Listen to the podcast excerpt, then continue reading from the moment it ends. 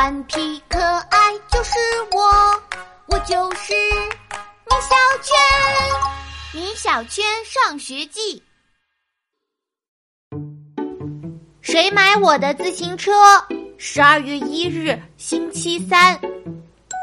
今天我骑上二爷爷给我买的自行车来到学校，这辆自行车真的是太棒了。在学校门口正好碰见了铁头和姜小牙，铁头和姜小牙也非常喜欢我的自行车，特别是铁头非要骑一圈不可。二爷爷省吃俭用给我买的自行车，我怎么能够借给别人呢？可是，呜呜，铁头趁我没注意把自行车抢了去。姜小牙说：“这辆自行车太棒了，明天我也让我爸爸给我买一辆。”我突然有一个想法：二爷爷赚钱这么不容易，不如我把自行车卖掉，把钱还给二爷爷。于是我说：“姜小牙，看你这么喜欢，要不我把这辆自行车卖给你吧？”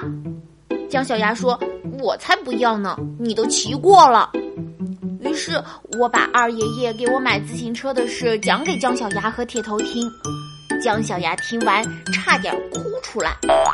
姜小牙说：“你爷爷真是太好了，好吧，本来我还怕我老爸不给我买呢。如果你把这个故事讲给他听，他一定会同意的。”放学的时候，我去了姜小牙家，小牙爸爸真是太慷慨了。听完我讲完二爷爷的故事之后，决定买下这辆自行车。我拿着钱，高高兴兴的回家了。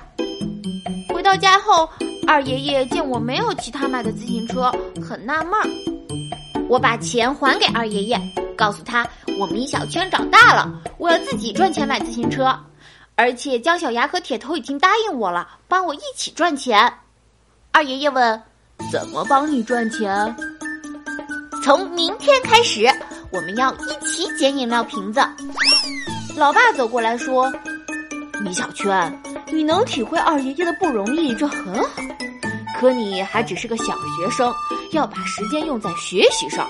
算了，爸爸出钱给你买一辆。不，我一定要自己赚钱。”二爷爷举双手赞成我的想法。小圈，你做的对。